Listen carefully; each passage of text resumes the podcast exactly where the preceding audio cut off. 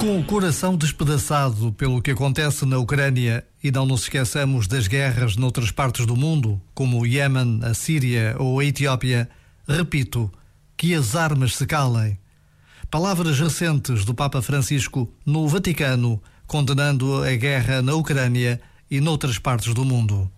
Por vezes, basta a pausa de um minuto para nos unirmos ao mundo. Já agora, vale a pena pensar nisto. Este momento está disponível em podcast no site e na app.